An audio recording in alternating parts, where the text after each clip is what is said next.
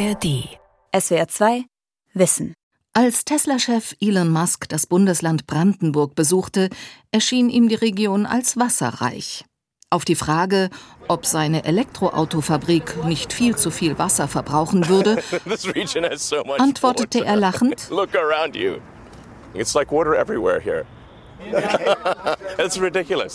Unendlich viel Wasser gebe es rund um Berlin, meint Elon Musk.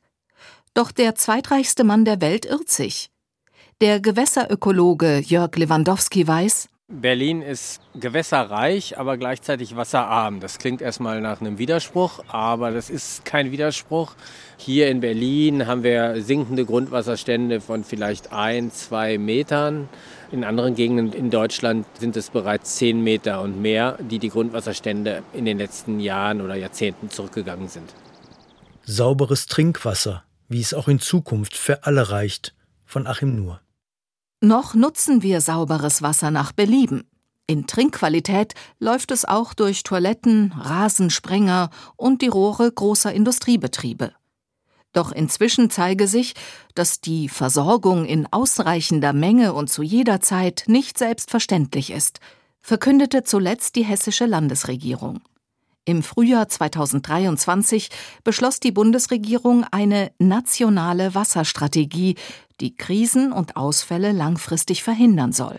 Im Moment haben wir glücklicherweise keine schlimme Mangelsituation. Aber wir werden uns jetzt mit der Wasserstrategie und allen Beteiligten auf eine solche potenzielle Situation vorbereiten. Für mich hat ganz klar die Versorgung der Bevölkerung mit Trinkwasser, sollte eine Mangellage auftreten, Priorität. Sagt die grüne Bundesumweltministerin Steffi Lemke. Ich mache mir Sorge um die Frage von Grundwasserneubildung. Die ist ja nicht künstlich oder technisch machbar.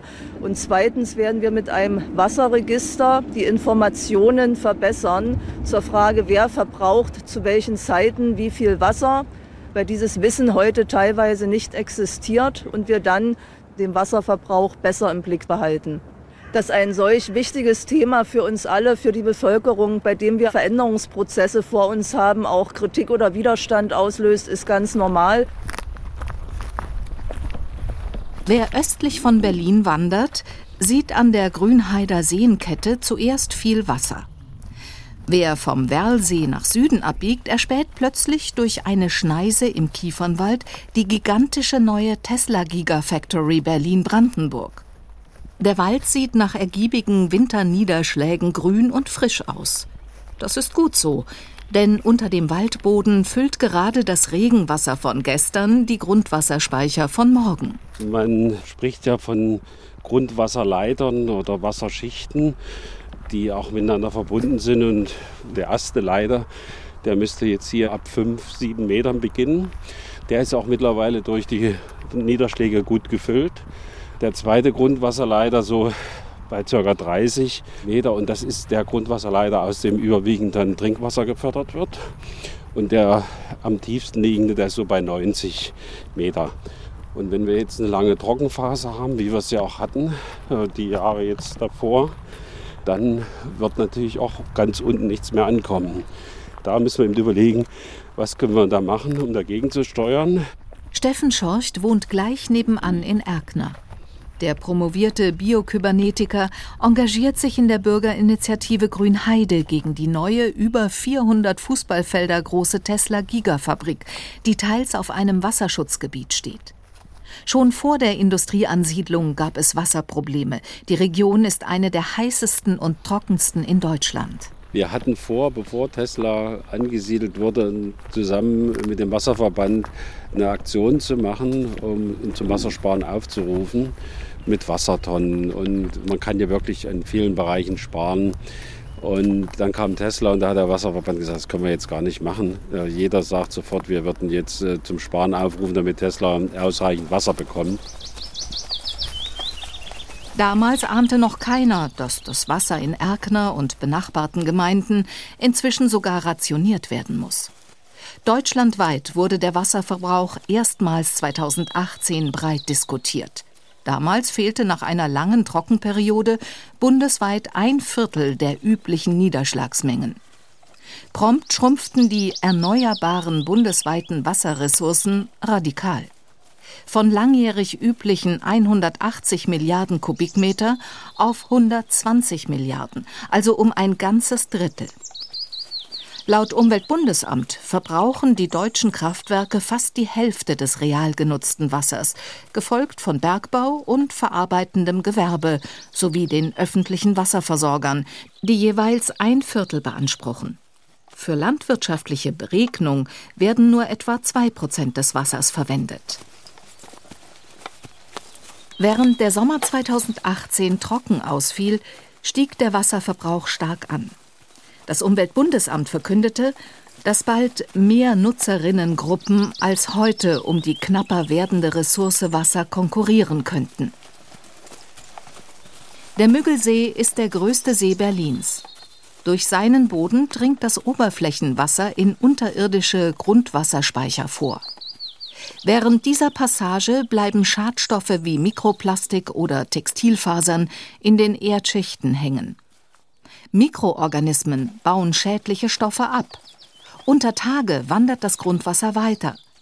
Einen Teil davon pumpen die Berliner Wasserbetriebe aus über 200 Brunnen, um daraus in einem nahen Wasserwerk Trinkwasser aufzubereiten. Jörg Lewandowski vom Leibniz-Institut für Gewässerökologie forscht zu den Übergangszonen von Oberflächen und Grundwasser. Wenn das Oberflächenwasser eine einigermaßen gute Qualität hat, dann ist es natürlich eine elegante Möglichkeit, über die Uferfiltration das Wasser nochmal zu verbessern in seiner Qualität und dann zu nutzen. Damit habe ich dann auch sehr große Wassermengen zur Verfügung.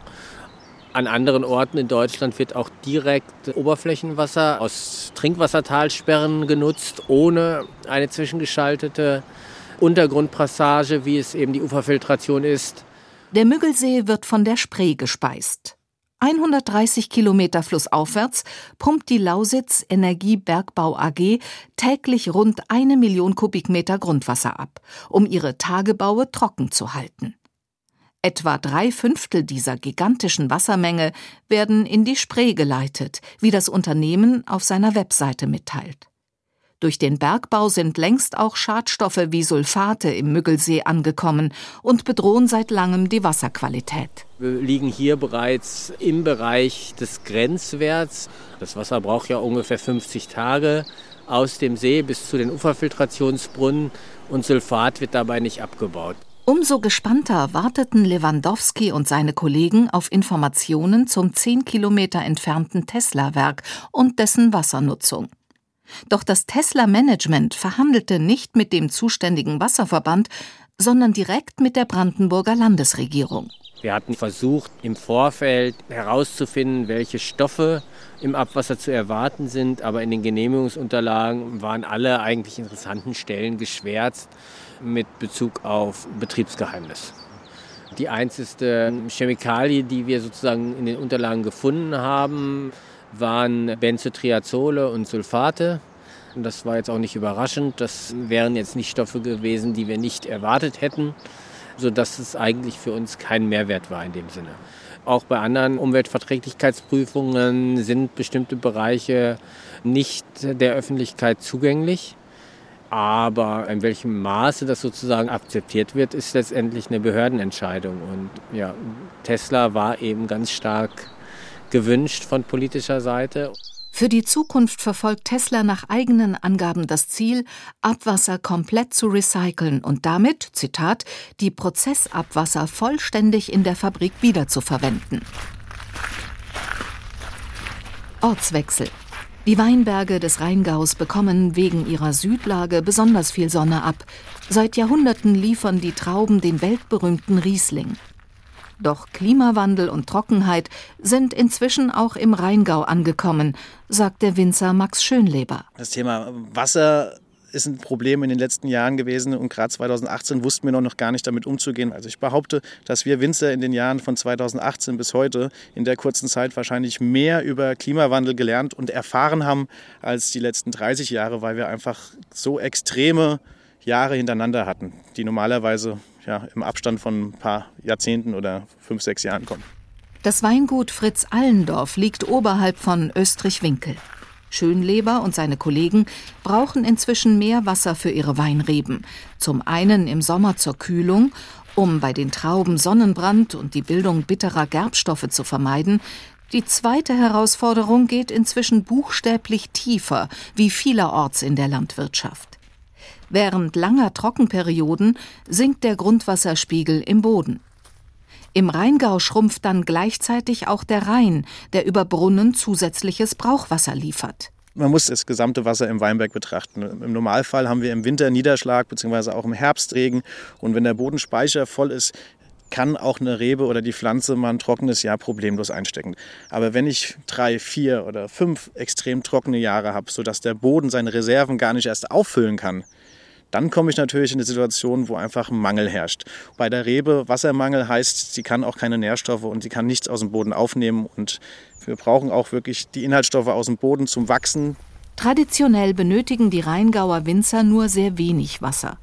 Zum Gießen junger Setzlinge und zum Waschen der geernteten Trauben. Doch inzwischen werden auf Schönlebers Weingut insgesamt drei von 75 Hektar bewässert wenn auch so sparsam wie möglich. Eigentlich wollen wir es nicht, weil dafür ist uns das Gutwasser auch einfach zu heilig. Wir arbeiten aber auch mit Tröpfchenbewässerung. Das Wasser, was wir in die Weinberge bringen, das soll auch verfügbar sein für die Rebe. Wenn wir jetzt oberflächlich äh, gießen würden, so wie man das zu Hause gewohnt ist mit dem Schlauch oder der Gießkanne, da kommt so gut wie nichts an den Wurzeln an. Das verdunstet in heißen Jahren direkt wieder und über eine Tröpfchenbewässerung habe ich alle paar Zentimeter ein Tropfen, der permanent auf die gleiche Stelle tropft. Und dadurch bildet sich zwiebelartig so ein schöner Tropfenform und geht in den Boden rein. An der nahen auf Weinbau spezialisierten Hochschule Geisenheim diskutieren die Wissenschaftler inzwischen mit australischen Kollegen, ob man auch in Zukunft Grundwasser für den Weinbau einsetzen darf. In Down Under werden die Weintrauben bereits seit langem tröpfchenweise bewässert und vorzugsweise Rebsorten mit geringerem Wasserbedarf verwendet.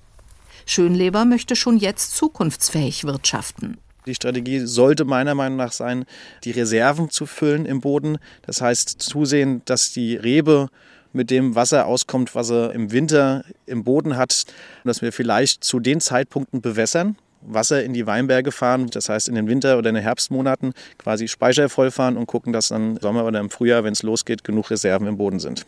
Wenn man die Pflanze verwöhnt, wird sie nicht mehr so widerstandsfähig. Also wenn, man, wenn sie immer Wasser hat, dann braucht sie auch in Zukunft immer Wasser.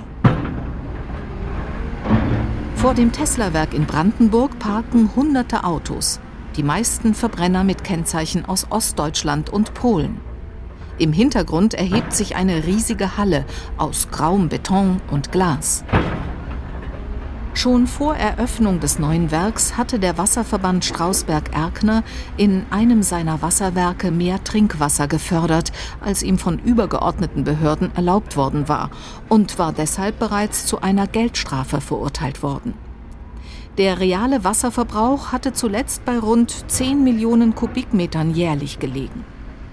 Doch dann vergab die Brandenburger Landesregierung ein zusätzliches Wasserkontingent an Tesla. Jährlich weitere 1,4 Millionen Kubikmeter für die E-Autos. Tesla hat einem Interview für SWR2 Wissen zugestimmt unter außergewöhnlichen Auflagen. Der Pressereferent darf nicht namentlich genannt oder zitiert werden. Der Name des Interviewpartners wird gar nicht erst bekannt gegeben. Ja, also grundsätzlich wie jede Automobilfabrik brauchen wir zum einen natürlich für unsere Mitarbeitenden Wasser, dass die hier duschen können, dass sie trinken können, Kaffee, aber dann vor allem auch für die Produktion der Elektrofahrzeuge. Da sind so die wasserintensivsten Bereiche, würde ich sagen, die Lackiererei zum Beispiel. Dort kommt das meiste Wasser zum Einsatz. Und wenn man sich jetzt den Vergleich mit anderen Automobilherstellern anschaut, sieht man, dass dieser Wert ein absoluter Spitzenwert ist. Das heißt, dass unsere Fabrik hier in Grünheide tatsächlich, was den Wasserverbrauch angeht, zu einer der effizientesten Fabriken der Welt zählt. Nach eigenen Angaben soll Tesla in Berlin 1,8 Kubikmeter Wasser pro Fahrzeug verbrauchen. Einige Hersteller von Verbrennerautos nennen ähnliche Zahlen. BMW brauchte angeblich bereits vor vier Jahren ebenfalls 1,8 Kubikmeter, Skoda vor zwei Jahren 1,7 Kubikmeter Wasser pro Fahrzeug. Wir wissen, dass das Thema Wasser in der Region ein sehr wichtiges Thema ist und die Region sehr bewegt. Was wir dann auch wieder gespiegelt bekommen haben aus Politik, von Umweltverbänden, von Wasserverbänden, dass es einfach an der Datengrundlage fehlt in Brandenburg. Und da sind wir als privates Unternehmen viel freier als Wasserverbände oder der Staat in dem Fall Brandenburg agieren kann. Deswegen haben wir gesagt, wir können dazu beitragen, diese Datengrundlage zu verbessern und machen unsere eigenen Pumpversuche, in denen es jetzt aber im ersten Schritt wirklich nur darum geht, genau zu schauen, wo ist Wasservorhaben, das potenziell dann später mal genutzt werden kann. Und da sind wir gerade mitten im Prozess drin, dass wir schauen, wo ist Wasser in Brandenburg, das dann genutzt werden kann, um Menschen oder Industrien hier mit Wasser zu versorgen. Alle Autoproduzenten versuchen inzwischen, ihren Wasserverbrauch mit Kreislaufsystemen zu senken. Bei Tesla Berlin-Brandenburg sollen aktuell immerhin bereits rund 60 Prozent der Prozessabwasser in einem eigenen Klärwerk recycelt und vor Ort wiederverwendet werden. So lässt sich der Wasserverbrauch für die Tesla-Autos annähernd ausrechnen. Gerade werden nach Werksangaben bei Berlin rund 5000 Teslas mit jeweils 2,2 Kubikmeter Wasser pro Fahrzeug und Batterie produziert, was jährlich rund 570.000 Kubikmeter Wasser verbrauchen würde. Aber falls 60 Prozent des Wassers recycelt werden, könnte der Jahresverbrauch von Frischwasser auf 230.000 Kubikmeter sinken also nur rund ein Sechstel der 1,4 Millionen Kubikmeter, die der Wasserverband jährlich für Tesla reservieren muss. So gerechnet blieben jährlich 1,2 Millionen Kubikmeter übrig für die aktuell rund 10.000 Tesla-Beschäftigten, also 120 Kubikmeter oder 120.000 Liter Wasser pro Kopf, zum Duschen und Kaffeekochen. Oder sitzt Tesla Berlin-Brandenburg auf einer gigantischen Menge ungenutzten Wassers? Wie viel verbrauchen Sie denn im Moment aktuell faktisch an Wasser? Kann ich Ihnen nicht ganz genau sagen, aber es liegt weit unter den 1,4 Millionen, ist aber ganz normal, weil die Fabrik erst im Hochlauf ist. Wir produzieren aktuell circa 5000 Fahrzeuge pro Woche, was die Hälfte der Kapazität ist. Deswegen ist es schwer zu sagen, wie viel wir verbrauchen, weil sich es auch wöchentlich ändert. Wir liegen aber weit unter diesen 1,4 Millionen. Im Rheingau nutzen die Winzer das Wasser inzwischen tröpfchenweise. Hessen treibt ein Konzept voran, das ursprünglich in der Entwicklungspolitik für ferne Wüstenländer entwickelt wurde. Integriertes Wasserressourcenmanagement, es soll, so das Bundesministerium für wirtschaftliche Zusammenarbeit und Entwicklung, sämtliche Nutzungsinteressen und Aktivitäten betrachten, die sich auf die Wasserhaushalte auswirken können. Das Ziel Wasserressourcen nachhaltig nutzen, Konflikte friedlich lösen und allen Menschen bezahlbares Trinkwasser liefern. Inzwischen muss auch das Land Hessen die Ressource Wasser immer aufmerksamer managen, das zeigen öffentlich bisher wenig beachtete Dokumente des dortigen Umweltministeriums.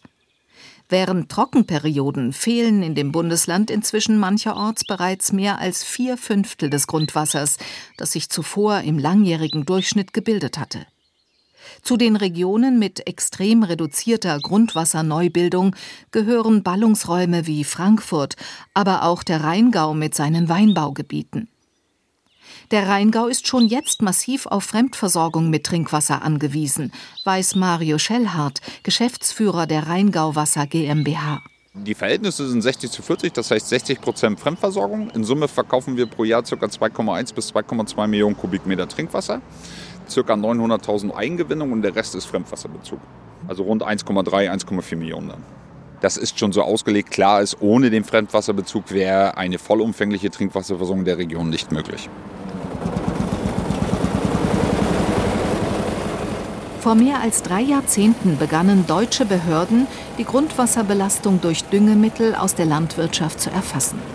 Seitdem verstieß Deutschland mehrmals gegen verbindliche Nitratrichtlinien der EU, wie der Europäische Gerichtshof feststellte. Die EU-Kommission eröffnete bereits 2013 ein Vertragsverletzungsverfahren aber erst im Mai 2023, zehn Jahre später, legte die Bundesregierung neue Düngeregeln vor, die von den EU-Behörden akzeptiert wurden. Jahrzehntelang machte es sich die Politik einfach. Statt jeweils lokal Vor Ort nach Lösungen zu suchen, wurde weniger nitratbelastetes Wasser aus der Ferne bezogen. In den Winzerorten Eltville und Österreich-Winkel hat die Rheingau Wasser GmbH dieses System übernommen.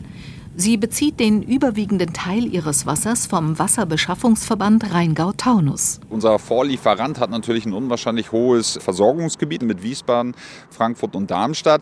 Da wird der Wasserbedarf auch steigen, sowohl durch Unternehmen als auch sagen wir, durch die städtische Entwicklung.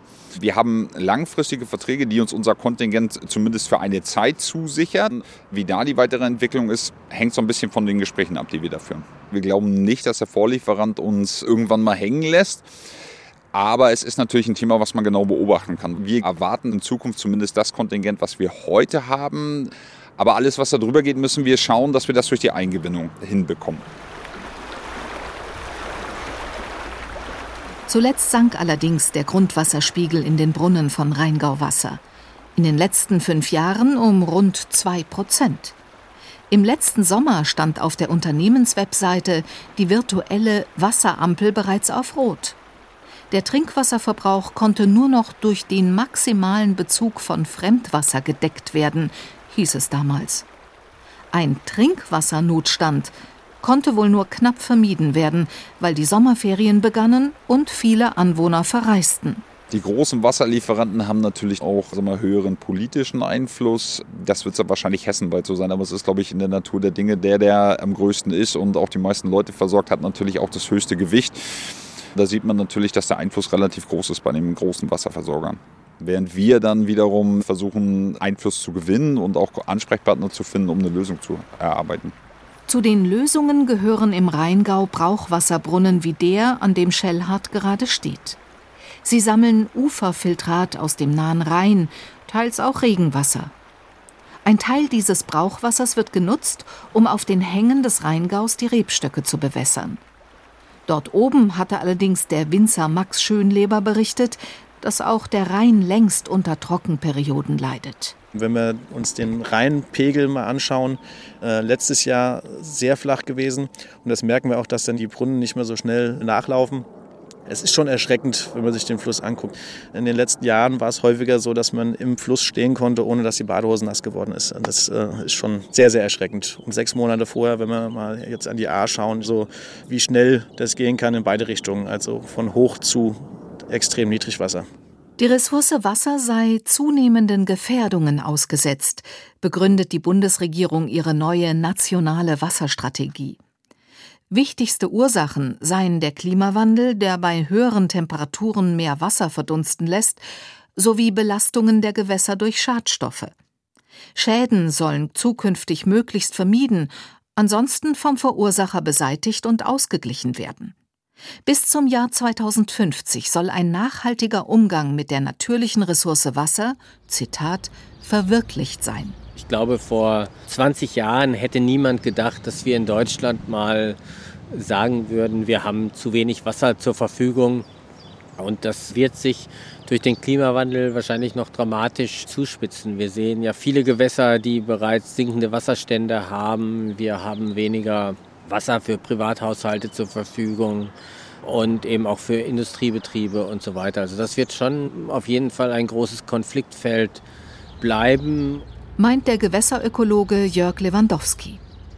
Wo alte Besitzstände einer neuen Wasserstrategie entgegenstehen, werden Lösungen noch schwerer zu finden sein. Ein Problem sind alte Wasserrechte, die zum Teil eben eine Nutzung von Wasser in enormen Mengen bestimmten Verbrauchern garantiert werden. Und dieses Wasser kann natürlich eben nur einmal verwendet werden und steht dann für andere Nutzungen nicht mehr zur Verfügung. Das heißt, man müsste eigentlich solche Bewilligungen zeitlich befristen und danach neu schauen, wie wird das Wasser verwendet und was sind sozusagen die verschiedenen Nutzungen, für die wir das Wasser brauchen und wie kann man die gegeneinander abwägen.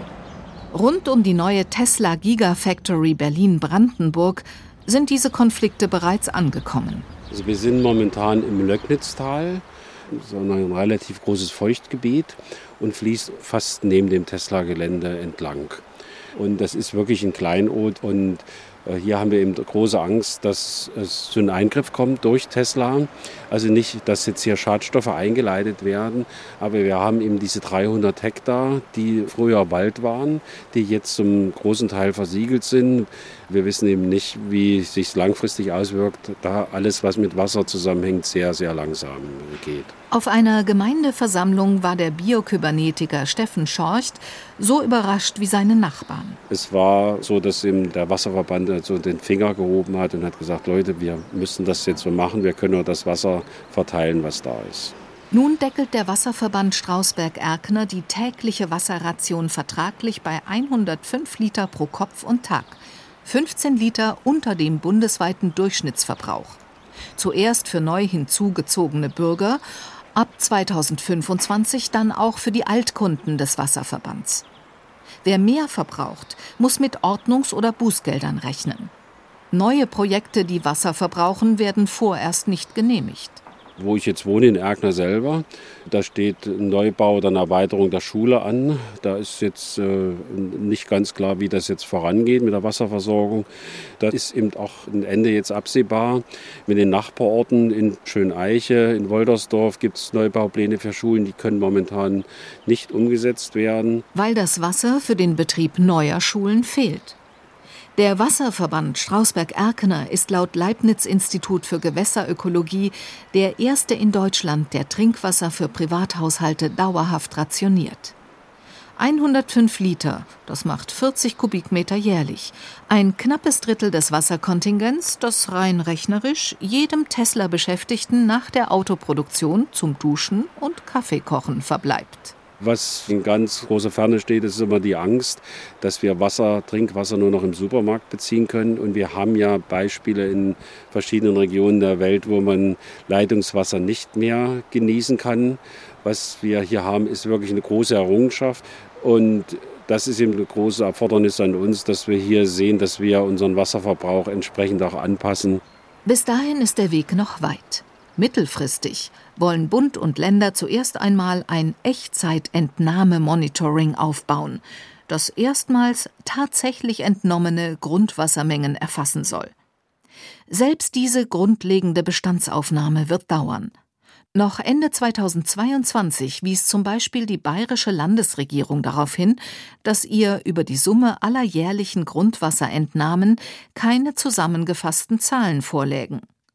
Bisher fehlen also noch grundlegende Informationen, um die wichtigsten Ziele der Bundesregierung zu erreichen, nämlich, Zitat, gesellschaftliche Interessenkonflikte konstruktiv aufzulösen und zu einer vorsorgenden Wassermengenbewirtschaftung zu gelangen. SWR 2 Wissen. Sauberes Trinkwasser, wie es auch in Zukunft für alle reicht. Von Achim Nuhr. Sprecherin Birgit Klaus. Redaktion Dirk Asendorf. SWR 2 Wissen. Manuskripte und weiterführende Informationen zu unserem Podcast und den einzelnen Folgen gibt es unter swr2wissen.de.